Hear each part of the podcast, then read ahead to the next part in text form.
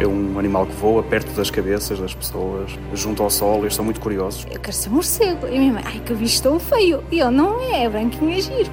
O medo e o receio vêm mesmo de serem criaturas noturnas que não conseguimos ver, vêm mesmo do desconhecido, da ignorância. Nós temos em Portugal a ocorrência de 25 espécies de morcegos. Para já são criaturas noturnas. O noturno desconhecido é sempre algo que as pessoas associam muito assustador ou mítico. São os, os vampiros, os morcegos hematófagos. Dão uma pequena trinca e depois eh, a saliva deles tem um anticoagulante e eles ficam a lamber a ferida o tempo que acharem necessário, têm encher a barriga, não é? Mas nós não temos cá essas espécies. As nossas espécies são todas insetívoras. Eles morrem bastante nos parques eólicos. As fêmeas na altura da, da criação, formam maternidades. Tem umas orelhas muito compridas, ele quando vai dormir recolhe as orelhinhas e tapa com as asinhas, é muito giro. E eles são acordados durante o dia, não passam o dia todo a dormir. Para caçar só saem mesmo à noite. São animais que vivem à noite, quem vai para o campo não vai ver morcegos e não os vai ouvir. Aproveitaram um espaço que estava livre, que foi à noite, para caçarem à vontade. Usam ultrassons para se deslocar ou para comunicar entre si. Os morcegos de ferradura levam as crias para todo lado, tipo cangurus. Basicamente é essa a vidinha deles. Sim, sim. Achei engraçado, uma coisa nova, diferente, e ainda por cima, um animal que é noturno, que sai à noite, ainda deu mais aquele ar de misticismo e criatura sobrenatural, envolta em mistério, e realmente foi, foi quase amor à primeira vista. O que nós ouvimos quando o morcego está a passar sem o detector é, é isto. Não estou a ver nada? Nada, é nada, não conseguimos ouvir. E agora, depois de ter colocado isso na frequência audível para humanos? Aquilo que é audível em tempo real, quando o morcego está a passar e está a navegar e a localizar-se, e que nós ouvimos, é isto.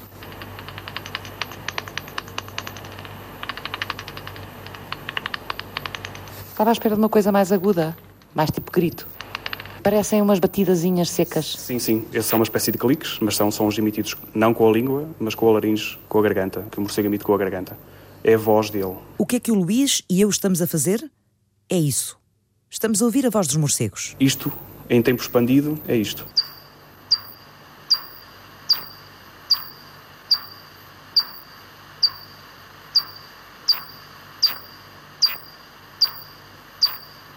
O que é que quer dizer isso, tempo expandido? É um atraso, uma espécie de atraso no som. É esticado 10 vezes, é expandido 10 vezes. Aqueles 2 segundos passam a 20 segundos. É uma espécie de câmara lenta do Exato. som. Mas o som emitido original é o primeiro que a gente ouviu. É o primeiro, como nós o ouvimos e como o morcego também ouvirá, não temos a certeza. O Luís Braz é investigador no Laboratório de Ecologia Aplicada, na Universidade de Trás-os-Montes e Alto Douro, em Vila Real. Mais uma espécie de detetive de morcegos. Não lhes segue as pisadas, segue-lhes a conversa. Tem uma espécie de melodia, é um som que eles usam para comunicar e é uma parte que está ainda pouco estudada, não é? Porque não sabemos o que é que isto quer dizer. Sabemos que, que são usados para comunicar porque é quando eles se cruzam. Pode ser um, chamamento entre mãe e filho, pode ser uma comunicação entre dois indivíduos que estejam a competir pelo espaço. Isto é meu, sai daqui. Ou simplesmente um olá, um bom dia, ou boa noite, neste caso. Há muitas incertezas sobre os morcegos.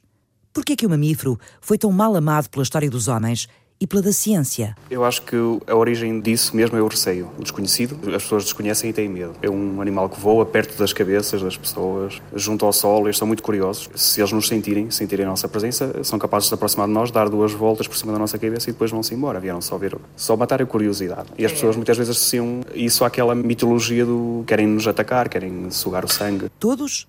Não. Onde a maioria imagina vampiros, a Sandra Faria imagina ursinhos de peluche? Há um que gosto muito, que é o Placotes. Tem umas orelhas muito compridas, ele quando vai dormir recolhe as orelhinhas e tapa com as asinhas, é muito giro. São todos diferentes, mas ao mesmo tempo são muito parecidos. A bióloga estuda o habitat dos morcegos, as plantas e os insetos que rodeiam estes pequenos mamíferos, os únicos capazes de voar. Eu já gostava de morcegos pequeninos, sempre fui ligada muito aos animais e em pequenina vi uma vez um comentário sobre morcegos achei-os engraçadinhos. Eram, era um morcego que acho, numa zona tropical, branquinho. Achei bonito e o que é que eu queria ser? Queria ser morcego. Não queria ser princesa, não, queria ser morcego. Tenho medo daquilo. A primeira coisa que eu, quando acabou, foi dizer à minha mãe: Mãe, já sei que é que quero ser grande. E ela: O que é que é? Eu quero ser morcego. E a minha mãe: Ai, que bicho tão feio. E eu: Não é, é branquinho, é giro. Depois comecei a minha vida académica, sempre quis ser biólogo, comecei a estudar biologia. No meu último ano de licenciatura, deram uma oportunidade de trabalhar com eles. Ah, nem foi tarde, nem foi cedo, foi logo na hora, agarrei a oportunidade, apaixonei por eles. Mas os morcegos não estão na lista de preferências dos animais mais queridos pelos humanos, pois não? Não, não, não, não. estão. Não estão. Uh, isso tem vindo a mudar. A ciência vem trazendo à luz o conhecimento, não é? E o amor nasce do conhecimento, como dizia Leonardo da Vinci. E, portanto, à medida que forem sendo mais conhecidos, provavelmente também vão ser mais uh, acarinhados. Sim, as pessoas depois de verem fotografias dos morcegos ficam logo com outra ideia. Quando veem o aspecto, percebem que é um mamífero, uma espécie de animal de peluche, uh, e não é assim tão assustador como é. Uhum. Porque o medo e o receio vêm mesmo de serem criaturas noturnas que não conseguimos ver, vêm mesmo do desconhecido, da ignorância. O Luís passa pouco tempo no laboratório. Vamos com ele e com a Sandra para o campo, para o bosque da Universidade de Vila Real.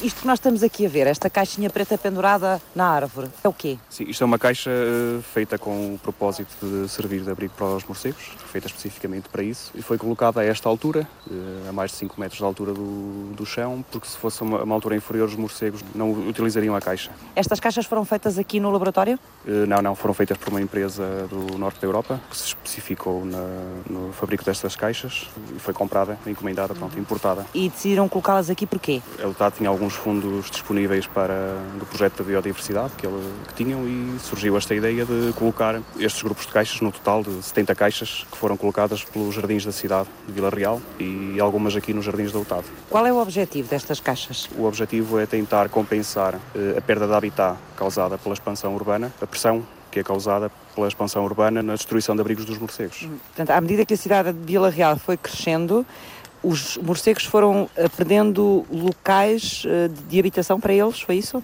Sim, sim, foi isso mesmo que aconteceu. E diminuiu a população de morcegos? Uh, a população não terá diminuído, o que diminuiu foi o número de espécies, a diversidade específica de morcegos. Muitas vezes as pessoas falam no morcego, mas nós temos em Portugal a ocorrência de 25 espécies de morcegos. As pessoas não têm ideia da diversidade, apesar de tudo, que os morcegos têm. João Cabral, coordena o Laboratório de Ecologia Aplicada da Universidade de Trás-os-Montes. Sou biólogo, formado em Coimbra, embora eu seja um alfacinho, sou, sou de Lisboa. Vivi cerca de 12 anos em Coimbra, em que fiz, em que fiz, portanto, fiz a licenciatura, o mestrado e o doutoramento. Portanto, já vim aqui para a UTAD uh, praticamente com o doutoramento concluído. Uh, e a formação é na área da biologia, de base, e depois uh, na área da ecologia aplicada. Ecologia?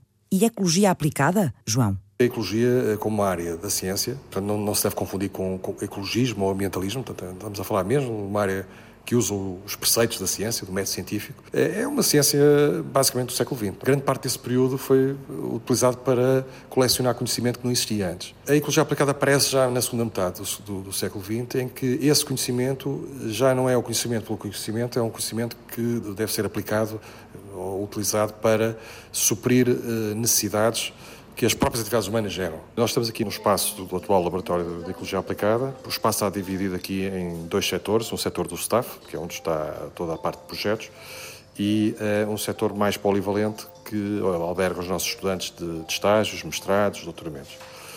De 2001 para cá, nós temos as energias eólicas e as, as renováveis em gerais, as barragens, outras infraestruturas como estradas que de repente marcaram muita região. E o que nós fizemos foi tentar conciliar a necessidade de monitorizar esses impactos associados às infraestruturas com umas valências que nós já tínhamos, que é a modelação ecológica e fazer previsões. O que é a modelação ecológica? A modelação são instrumentos matemáticos que nos permitem, com base nos dados, prever esse tipo de, impactos e esse tipo de problemas de ordem ecológica. Podem ser mortalidades, por exemplo. Nós, no caso dos parques eólicos, temos a questão da mortalidade de aves e morcegos voam, não é? Portanto, são particularmente vulneráveis a colidir com as pás do 0 ao 02. O nosso laboratório não é um laboratório convencional, porque o termo ecologia aplicada já subentende que parte do trabalho é feito no exterior. Nós não temos provavelmente um laboratório em que o foco da nossa investigação é indoor. Nós somos a retaguarda dos trabalhos que são processados no, no campo. Temos aqui uma, uma área que é a área de projetos, são aqui eh, dois técnicos que fazem a ligação, por exemplo, às empresas, que de alguma forma nos procuram para oportunidades de trabalhos conjuntos, colaborações, muitas vezes com empresas, mas também com municípios. Depois, eh, na mesmo espaço, que é um open space, temos uma parte aqui intermédia que está onde está o staff de técnicos e investigadores permanentes, somos cerca de 10 pessoas, de várias áreas diferentes dentro de uma área central, que é a área do estudo dos vertebrados. A nossa especialidade são os vertebrados terrestres e semiaquáticos, todos as aves, mamíferos, répteis, anfíbios, e dentro dos, dos mamíferos temos os morcegos, e depois temos também os habitats prioritários. E aí os impactos muitas vezes não interferem necessariamente só com, com as espécies em particular, mas muitas vezes destroem as condições dos habitats, que têm um efeito indireto sobre essas espécies. Temos projetos muito importantes nesta altura, o mais emblemático será o do Baixo Sabor, o aproveitamento hidroelétrico do Baixo Sabor, onde eh, a UTAD está a cobrir toda a área e todos os setores de monitorização desse projeto. É interessante ver, por exemplo, no mapa, o traçado sei lá, de uma estrada ou a implantação dos parques eólicos ou uma barragem e perceber o efeito que isso tem no território em termos, por exemplo, de biodiversidade ou em termos de ocupação dos cobertos vegetais e da estrutura da flora e vegetação que fazem parte dos habitats prioritários. A modelação traz isso e para o decisor isso é muito importante. Gosta de perceber o que é que se passa não só em termos físicos, daquilo que é perceptível, mas também nas consequências que isso tem quando tem que cumprir, muitas vezes, como compreendem, estas empresas não têm uma vocação de conservação, né? são empresas que estão vocacionadas para o seu setor, mas como são obrigados, desde logo previamente, o estudo de impacto ambiental, mas também depois as monitorizações de longo termo. Uma barragem, a vigência de uma barragem é mais de 70 anos. É preciso acautelar, até por exigências europeias, que uma infraestrutura destas esteja sempre a ser acompanhada, para prever se alguma coisa sai fora do alinhamento em termos de consequências. Este espaço aqui é um espaço já mais com alguma característica laboratorial mais convencional, que permitem fazer uh, processamento de amostras, permitem fazer aqui uma série de identificações. Que tipo de identificações ou que tipo de análises é que fazem aqui? Temos aqui, a título de exemplo, às vezes as pessoas mais sensíveis não, não gostam muito de, de, deste, deste, aspecto, mas isto não tem nada de especial. Estão aqui uns tabuleiros que têm aqui uns crâniozinhos e uns ossinhos e tal. Podemos ver, são tão pequeninos. Isto, por exemplo, é um trabalho que se faz aqui neste setor, que só não se pode fazer no, no outro, e que tem a ver com uh, a identificação na dieta alimentar uh, de aves de rapina, neste caso são aves de rapina noturnas, corujas e mochos, que se alimentam ativamente de pequenas presas micromamíferos, ratinhos, os musaranhos, aves, algumas uh, aparecem aqui nestas ossadas. Estas ossadas que temos aqui são dos, das presas? São, são presas de aves de rapina noturnas. Nós temos aqui um, uma possibilidade de identificar a comunidade de micromamíferos que nenhuma outra técnica permite. Porquê? Porque convencionalmente usam-se armadilhas. Não são armadilhas letais, são umas caixas que fecham a tampa e apanham os micromamíferos.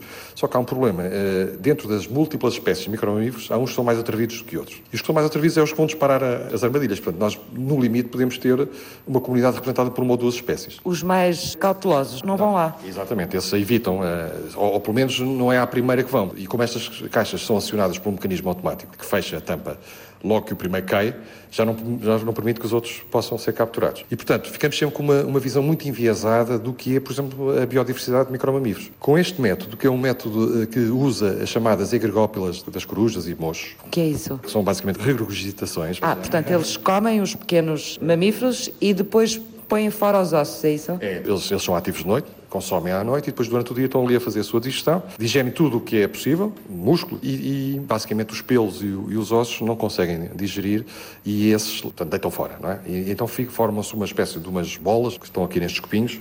Este é o aspecto que elas têm quando, quando são encontradas no campo, parecem assim uns agregados de matéria. Exato, mas a gente olha para isto, quem não percebe nada do assunto, passa por estas bolas no meio do campo e não diz que está aqui nada, não é? Como é que vocês é... distinguem isto do resto da terra? Isto tem, tem uma particularidade. Elas, como há de dia estão poisadas, têm pois muitas vezes antigos uh, celeiros, estruturas edificadas, buracos de árvores, não é? Estando pousadas, há um, um aglomerar destas agregópias num sítio específico. Destas bolinhas de terra. Exatamente. Portanto, sabem exatamente quais são os comportamentos destas aves e aonde é que devem ir procurar este material. Exatamente. A primeira coisa é tentar encontrar o, o, os locais onde elas se abrigam durante o dia uh, e encontrando estão lá estas evidências que depois têm que ser, uh, e por isso é que neste espaço isso, isso, é feito, as amostras são lavadas até ficarem com este aspecto limpinho, que são os ossos, e isto permite-nos fazer várias coisas. Permite-nos apanhar espécies que raramente caem nas armadilhas, incluindo espécies uh, raras. Estas aves de rapina são uma espécie de uns amostradores ativos que todos os dias estão só a fazer isto. Elas são especializadas a caçar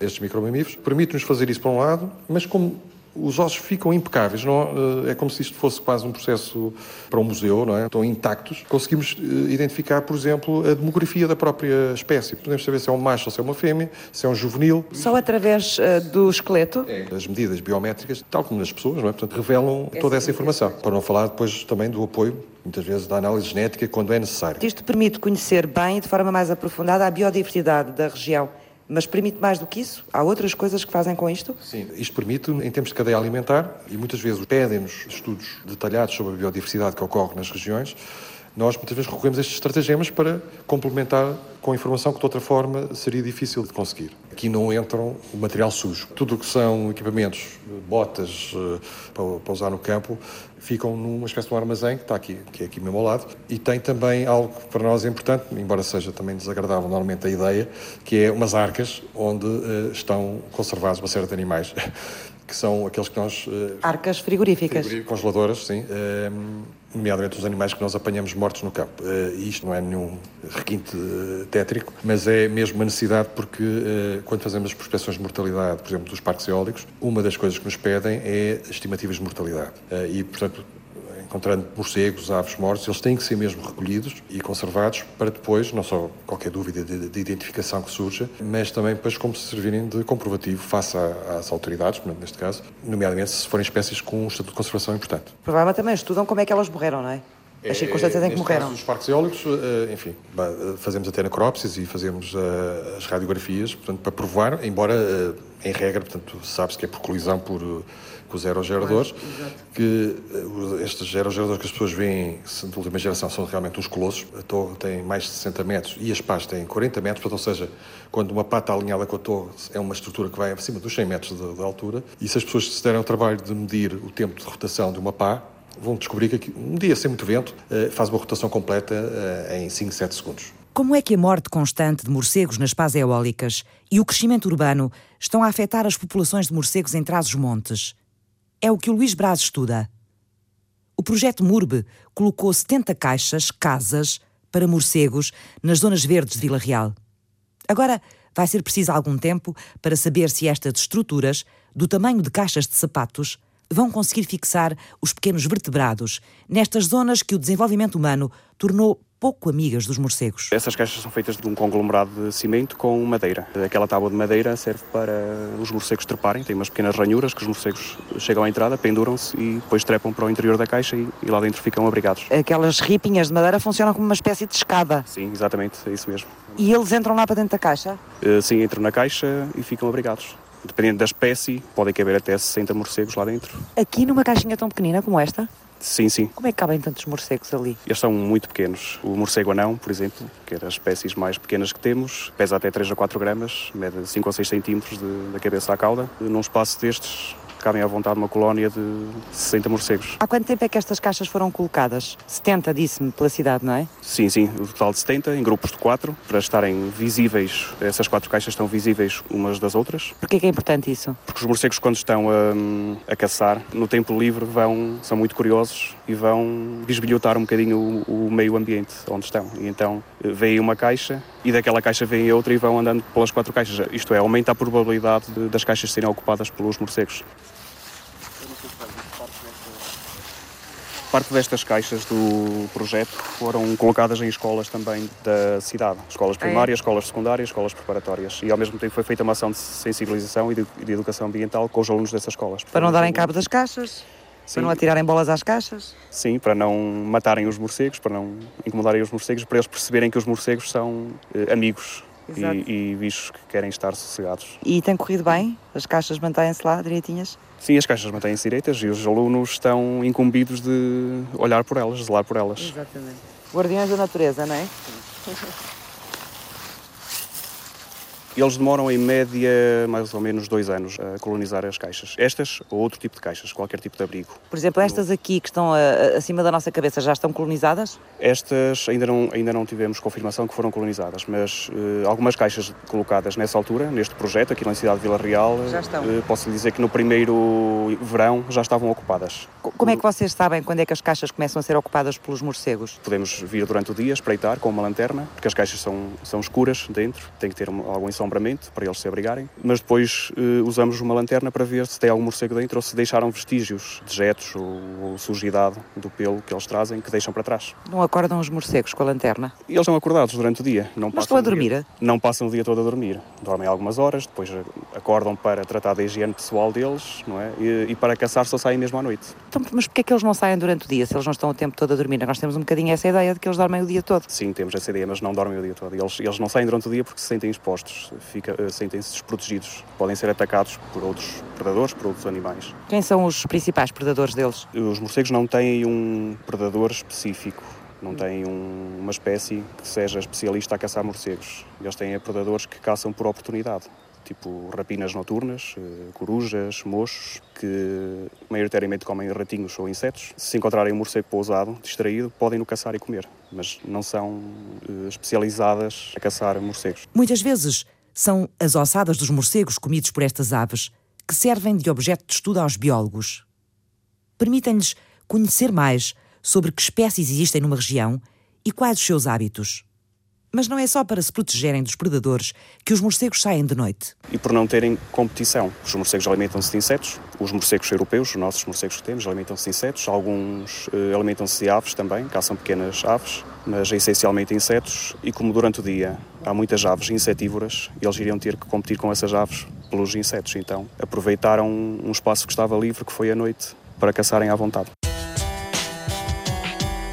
O modo de vida destes mamíferos tornou-os invisíveis aos inimigos, mas também aos seres humanos e à ciência.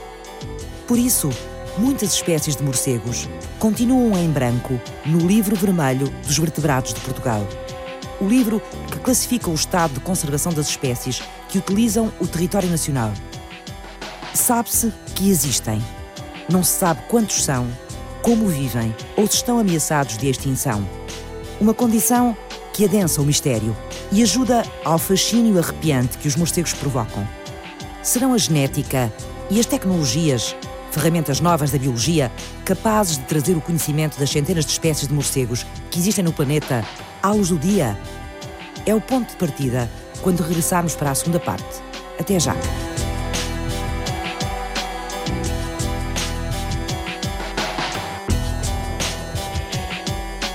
Terem ideia, o morcego pode viver até 30 anos, apesar de ter um metabolismo bastante elevado, tem um metabolismo acelerado, precisam de comer muito, mas têm muito tempo para fazer amizades entre eles, desenvolver relações. Luís Braz estuda o comportamento dos morcegos e os impactos que as alterações dos ecossistemas têm sobre o pequeno mamífero. É investigador na Universidade de Trás-os-Montes e Alto Douro. Estudei aqui Ecologia Aplicada, na licenciatura, entretanto trabalhei fora como freelancer, também na área de ambiente, trabalho em estudos de impacto ambiental, também com morcegos. Agora está na equipa do Laboratório de Ecologia Aplicada da Universidade em Vila Real, dedicado a investigar o habitat e o comportamento de quatro das 27 espécies de morcegos que existem em Portugal. Quatro espécies sobre as quais pouco se sabe no livro vermelho dos vertebrados portugueses. Neste livro, registram-se todos os animais vertebrados que usam o território nacional. São classificados de acordo com o estado de conservação. Mas os morcegos estão muito pouco estudados. Por isso, muitos deles recebem no livro vermelho a classificação internacional DD, sem informação do estado de conservação. Luís quer ajudar a tirar os morcegos da escuridão da ciência. Como é que o Luís Braz estuda os morcegos?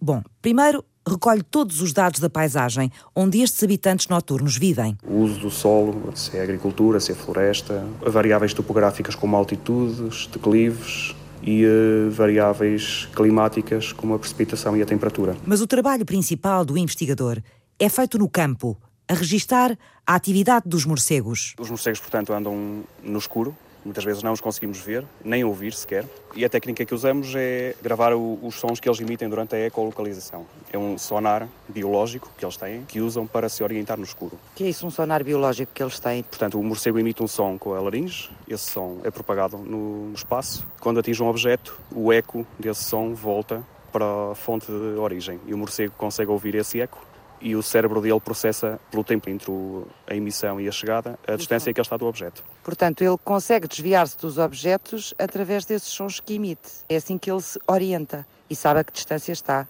de um objeto. Sim, sim, exatamente, é isso mesmo. Eles fazem isto constantemente, quando estão a navegar, a deslocar-se num espaço fechado ou aberto. Para terem uma ideia, emitem uh, essas vocalizações umas 10 ou 15 vezes por segundo. Têm necessidade mesmo de, de atualizar uh, essa informação com bastante frequência, estando num espaço, num espaço fechado. O problema é que eles emitem essas vocalizações numa frequência que nós não conseguimos ouvir, que o ouvido humano não consegue detectar. Só eles é que conseguem ouvir? Eh, eles conseguem ouvir, eh, há outros animais que conseguem ouvir, os cães e os gatos, por exemplo, conseguem ouvir as frequências mais baixas que eles emitem. Aquilo vai, por exemplo, desde a unidade de medida do som, o Hertz, o nosso ouvido capta até aos 20 mil Hz ou 20 kHz e a maior parte dos morcegos emite acima dessa frequência, até aos 100 e das nossas espécies em Portugal, até aos 105 kHz. As espécies comunicam em frequências diferentes umas das outras, é? Sim, eh, as espécies têm padrões, intervalos de frequência que costumam utilizar. Embora cada morcego tenha a sua voz, a própria voz que ele reconhece e a sua frequência, mesmo dentro da espécie vão adaptando a frequência, elas têm uh, frequências diferentes. É uma das, é uma das, das valores características. das características do som que nós utilizamos para tentar identificar a espécie. Eles veem de noite? Uh, eles veem, veem muito. Mas não usam os olhos para se orientar? Também usam a visão para Também se orientar. Usam? Esta ecolocalização, pelo som, é um complemento da visão. E em espaços totalmente escuros, quando a visibilidade é mesmo muito pouca, eles usam a ecolocalização. E depois, vocês captam essas vocalizações deles através desse aparelhinho que têm aí na mão, não é? Parece uma caixinha do tamanho de uma caixa de cigarros preta. O que é que é isso? Isto é um detector de ultrassons, tem um microfone que capta esse ultrassom na frequência que nós não ouvimos, depois faz uma conversão dessa frequência para o som audível, o morcego vem a passar, nós ouvimos, ouvimos essas vocalizações do morcego, ativamos este mecanismo e ele grava os últimos dois segundos até nós voltarmos a clicar neste botão. Tem essas vocalizações de navegação, que são pulsos constantes, emitem sons constantemente em tempos regulares para navegar no espaço. Uhum. Quando se cruzam com outro morcego ou quando estão a tentar comunicar com outro morcego, fazem outro tipo de vocalização, que é perfeitamente distinguível pela forma do som, dos pulsos do som no computador.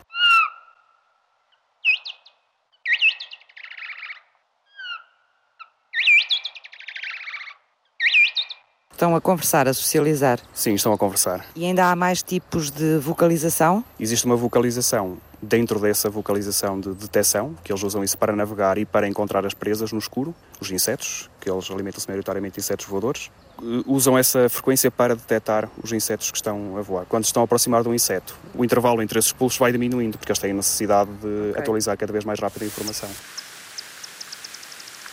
quando detectamos essa diminuição no intervalo dos pulsos, começamos a perceber que o morcego está a tentar caçar qualquer coisa. Embora também, quando há luz, consigamos ver isso, mas eles estão sempre a vocalizar para se orientarem e para comunicarem entre eles, para sociabilizarem. Eles morrem bastante nos parques eólicos. Cada espécie tem um conjunto de registros que é específico, que é típico da, da espécie. Por essa via é possível identificar a maior parte das espécies com os registros. O biólogo João Cabral coordena o Laboratório de Ecologia Aplicada da Universidade de Trás-os-Montes, em Vila Real, onde se estudam os repertórios dos morcegos. Repertórios porque têm, no, no fundo, eh, um conjunto de soluções de comunicação que servem a objetivos diferentes. Não é? Portanto, uma coisa é evitar os troncos das árvores ou evitar outros obstáculos. Embora sejam eh, animais que têm olhos, mas usam muito pouco essa, essa capacidade para se deslocar e usam sobretudo a ecolocalização, que é precisamente a emissão de um ultrassom que, ao esbarrar com o obstáculo, volta para o, o animal e ele sabe exatamente que ali está um obstáculo. Para investigar animais selvagens, os biólogos precisam de encontrar estratagemas. Eu acho piada às vezes as pessoas que nos acompanham. Não veem os animais? É, sobretudo os, os, que gostam de mamíferos. Vão para o campo e pensam que vão ver lobo, vão ver o corso, vão ver o javali e esquecem-se que quando chegam ao terreno, esses animais, mesmo que estão nas proximidades, já nos detectaram há imenso tempo e, portanto, já não. E, portanto, ficam tristes porque vão ver basicamente é pegadas, dejetos, indícios indiretos. É desta investigação indireta que se faz a maior parte do trabalho em ecologia aplicada. Com aparelhos que registram som, com recolhas de materiais que obrigam os biólogos a conhecer bem os comportamentos e os habitats do objeto de estudo, com câmaras de infravermelhos. Em termos automáticos, passando o animal, dispara a fotografia e às vezes um pequeno vídeo para confirmar que esse animal esteve ali ou não. E nós temos uma rede de amostragem também com esse tipo de, de equipamentos, portanto são as câmaras com, com dispositivos de infravermelhos que ajudam muitas ajudam e às vezes resolvem mesmo enigmas, porque nós muitas vezes não conseguimos sei lá, uma, uma gineta que, que faz latrinas, é? ou seja, faz jets sempre no mesmo sítio. Uh, imaginemos, lá, na Serra do Marão, encontrar uma latrina de gineta é uma agulha no palheiro, não é? Uh, e as, as câmaras, muitas vezes, vêm-nos, nós sabemos que ela está lá, não temos indícios diretos, mas a câmara vem-nos dizer, não, está aqui a fotografia, de facto o animal passou nesta zona uh, e complementa portanto, o esforço que é feito no terreno. A equipa do Laboratório de Ecologia Aplicada de Vila Real está dedicada a estudar o impacto das grandes infraestruturas construídas na região sobre os animais vertebrados. As energias limpas trouxeram novos desafios aos investigadores. As renováveis também interferem com os ecossistemas e também têm uma fatura ambiental a pagar. Nós falamos de energias renováveis numa lógica correta, que é de, da chamada energia, entre aspas, limpa, da redução da emissão de, de gases para a atmosfera, nomeadamente o dióxido de carbono, mas uh, o nosso papel é também fazer um balanço disto tudo, porque fez um grande investimento nessa, nessas infraestruturas e a questão dos impactos que elas criam, ou que elas, de certa forma, uh, acarretam para, para as regiões, ficou sempre um bocadinho escondido nesta lógica da, das emissões. Há impactos bons, realmente, mas também há impactos negativos. E, sobretudo, temos de ter esta noção, não é? Um, uma barragem, quando é construída, não é construída com base em energias limpas, é, é energia fóssil. As próprias estruturas, os tradões, os parques eólicos, têm essa base. Estas estruturas também têm que pagar essa fatura. Elas só produzem energia limpa quando pagarem a sua própria fatura, não é? Que é a fatura que teve na base da sua construção e que emitiu para a atmosfera uh, esses gases. São criaturas fascinantes, para já são criaturas noturnas. O noturno desconhecido é sempre algo que as pessoas associam muito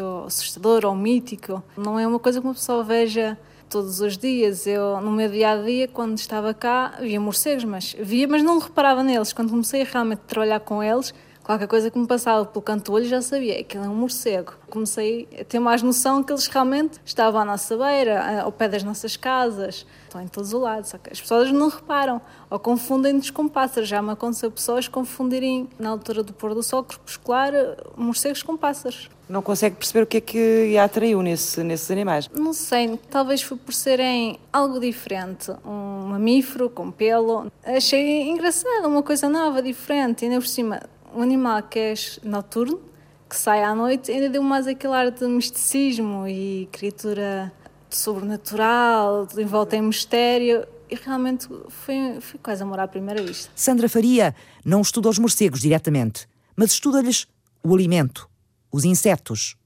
O que ela faz é tentar perceber de que forma a vegetação de um lugar influencia a quantidade de insetos. E será que havendo mais insetos, Haverá mais morcegos? Basicamente é isso que nós queremos comprovar. E como é que está a tentar comprovar isso? Estamos com duas parcelas, aqui os carvalhos e os castanheiros. Duas parcelas de terreno? Exatamente. E o que é que estão a fazer nessas parcelas de terreno para poder recolher essa informação e depois trabalhá-la? Começamos no ano passado em março, acabamos em outubro, ou seja, oito meses só de trabalho de campo, de 15 em 15 dias. Vínhamos às parcelas, recolhíamos dados climatéricos, desde precipitação, temperatura, velocidade do vento, umidade. Depois tínhamos a componente de recolha de matéria vegetal. Em cada parcela foram selecionadas cinco árvores onde eram recolhidas uma vez de 15 em 15 dias cinco folhinhas de cada árvore, depois onde era estudada teor de clorofila, tirar eh, medidas como largura, comprimento, área, perímetro, para começarmos a ver o ciclo vegetativo. Quando nós começamos não havia folhas, tínhamos que ver como é que a área foliar iria influenciar, se ser uma folha maior ou mais pequenina, como é que ia influenciar com o aparecimento ou a abundância de insetos. Os insetos que nós fizemos foi criarmos um esquema de armadilhas, onde eram utilizadas quatro armadilhas pitfall, que são armadilhas que ficam ao nível do chão, eh, e duas armadilhas aéreas de interseção de voo, onde era utilizado um isco à base de cerveja, um atrativo. Eles gostam do, do odor da cerveja, é? Tinham bastante interesse, deviam ser assim todos machos para terem interesse pela cerveja. Alguma fêmea ou outra, não estou a brincar. Era muito atrativo. E portanto apanhavam os insetos nessas armadilhas e depois levávamos também para estudar, é isso? Sim, depois recolhíamos, uh, guardávamos em álcool e posteriormente fizemos a pesagem do peso seco dos insetos. A pesagem? Exato, metemos os insetos todos em uma estufa a secarem e depois no final pesamos o peso seco do inseto, ou seja, sem pesos de água, só mesmo matéria orgânica. Para que é que isso serve? Uh, para depois também vermos disponibilidade alimentar é que cada parcela tem para oferecer aos morcegos. E quanto aos morcegos, era uma vez por noite, também de 15 em 15 dias, metíamos um detector em modo automático para tentar registar todos os morcegos que por aqui passassem. Também analisamos o número de passagens, número de fitting bases, que é os sons que eles emitem quando estão a caçar, sociocolos, que é quando eles estão a vocalizar uns com os outros, identificamos géneros e espécies. Qual é a espécie mais comum e qual é a mais rara? A espécie mais comum que nós temos cá em Portugal será o morcego anão, esse pipistrellos pipistrellos, que é o mais generalista, caça em todo lado, abriga-se em todo lado. É aquele morcego que nós vemos sair das nossas casas, dos telhados das casas, muito pequeno, embora nos pareça enorme, é um morcego muito pequeno, não é? Pesa 6 gramas, mede 6 ou 7 centímetros da cabeça à cauda. E o morcego mais raro que nós teremos será o morcego de Benstein, que é específico de bosques. É muito restrita, precisa de bosques maduros, como este aqui onde nós estamos, por exemplo. Abriga-se em árvores e tem muito poucos indivíduos nessa espécie. Tem uma distribuição muito fragmentada. As fêmeas, na altura da criação, formam maternidades. Podem ir até algumas dezenas de mães com as crias, ou machos jovens ainda, que guardam as crias no mesmo abrigo e vão trocando à vez. Vêm algumas cá fora caçar e alimentar-se e depois voltam para dar de mamar aos filhos. Portanto, ajudam-se umas às outras. Sim, é uma colaboração perfeita. Depois mantêm-se com a mãe durante esses meses em que estão a ser amamentados. Depois têm um mês, um mês, dois meses, até voltarem a entrar em hibernação para aprenderem tudo o que têm para aprender com a mãe, que é voar, caçar. Normalmente as mães acompanham os filhos, nessa, as crias, nessa altura, para os ensinar a, a desenrascarem-se, a fazerem-se à vida. Quando são fêmeas, em algumas espécies, elas ficam nesse núcleo familiar a vida toda. Os machos é que são obrigados a sair e a viverem isolados e são as fêmeas que decidem muita coisa. Os machos só servem para dar continuidade à espécie, para se reproduzirem. Como é que é o dia de um morcego, de uma forma geral? Eles saem para caçar eh, assim que o sol se põe. Alguns deles saem antes do pôr do sol. E como estiveram bastante tempo sem se alimentarem, a primeira coisa que vão fazer é tentar caçar. Há muitos deles que vão beber água, Há uns que preferem ir comer primeiro e depois beber água e normalmente seguem o mesmo caminho todos os dias. Tem uma rota traçada, tem elementos na paisagem que eles usam para navegar, tal como nós. Vamos ao supermercado fazer compras, depois vamos ao café com os amigos, ou podemos jantar antes. Tem São animais hábitos, de hábitos. animais de hábitos, exato. Ah, existe um pico de atividade. Nas primeiras quatro horas eles alimentam-se de quase toda a quantidade que precisam para se alimentar durante a noite. Depois voltam para, dependendo da época de- do ano, de- para dar de, de comer às crias, não é? para alimentar as crias, ou para descansar um pouco, dormir também, tratar da higiene pessoal deles, tomar um banho. Como é que eles fazem a higiene deles? Eh, Tal como os cães e como os gatos. Usam a língua para limpar o pelo, esfregam-se e depois voltam a sair eh, um bocadinho antes do nascer do sol para voltar a encher, tomar, digamos, o jantar deles, A ceia. a ceia, exato. Para depois descansarem durante o dia. Basicamente é essa a vidinha deles. Sim, sim.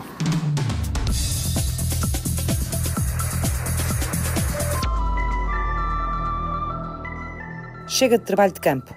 Voltamos ao laboratório? Por onde é que a gente sai agora? pois, vamos sair por trás da, da casa da guarda. Fizeram este programa Luís Brás. Uma das doenças que eles têm, que é perigosa para nós, é a raiva. Nós cães? Sim, sim, é o é mesmo tipo. Por exemplo, se o morcego tiver raiva, pelo comportamento dele dá para perceber se ele está infectado ou não. Ficam desorientados, eh, eles normalmente não pousam em sítios expostos. E se o morcego aparecer num sítio exposto, no chão, por exemplo, e nós nos aproximarmos e ele não fugir, pode ser um dos sintomas de raiva. Eles mordem? Eh, sim, tal como nos cães, eles eh, ficam agressivos e podem morder, eh, morder outros morcegos e morder os humanos. João Cabral. Eles normalmente não, não mordem as pessoas. Só os, os vampiros, os morcegos hematófagos, é que podem fazer isso e é só para se alimentarem. Dão uma pequena trinca e depois eh, a saliva deles tem um anticoagulante e eles ficam a lamber a ferida o tempo que acharem necessário, até encher a barriga, não é? Mas nós não temos cá essas espécies, as nossas espécies são todas insetívoras. Sandra Faria.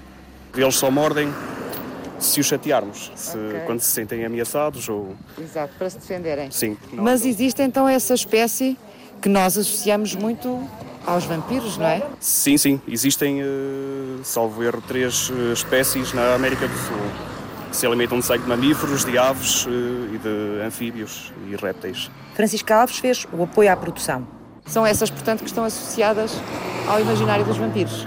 Sim, embora, embora esse imaginário tenha surgido aqui na Europa, não é? Na Transilvânia, mas... Numa eh, zona onde não há esse tipo de morcegos. Eh, Não, não. Aqui na Europa não há. Aqui são quase todos insetívoros eh, e há uma espécie mediterrânica que, é do, que já existe na ilha do Chipre, que é o morcego da fruta egípcio, David Oliveira cuidou da pós-produção áudio. que se alimenta de fruta também. Eles também são nectarívoros, fazem alimentam-se de néctar e fazem a polinização, tal como as abelhas, e alimentam-se de fruta. Mas não fazem mel, não? Nem cera. Não, creio que não. Creio que não fazem mel nem cera. Eduardo Maio realizou e apresentou. Disse-me que havia aqui uma espécie na Madeira que é exclusiva daquela zona, não é? Das Canárias. Qual é? Sim, é o morcego da Madeira, o Pipistrellus madeirensis, nome científico, que é uma espécie que só existe no arquipélago da Madeira e parte do arquipélago das Canárias. Vou só descansar um minuto. Sim. Continuamos lá em cima depois? Sim, sim.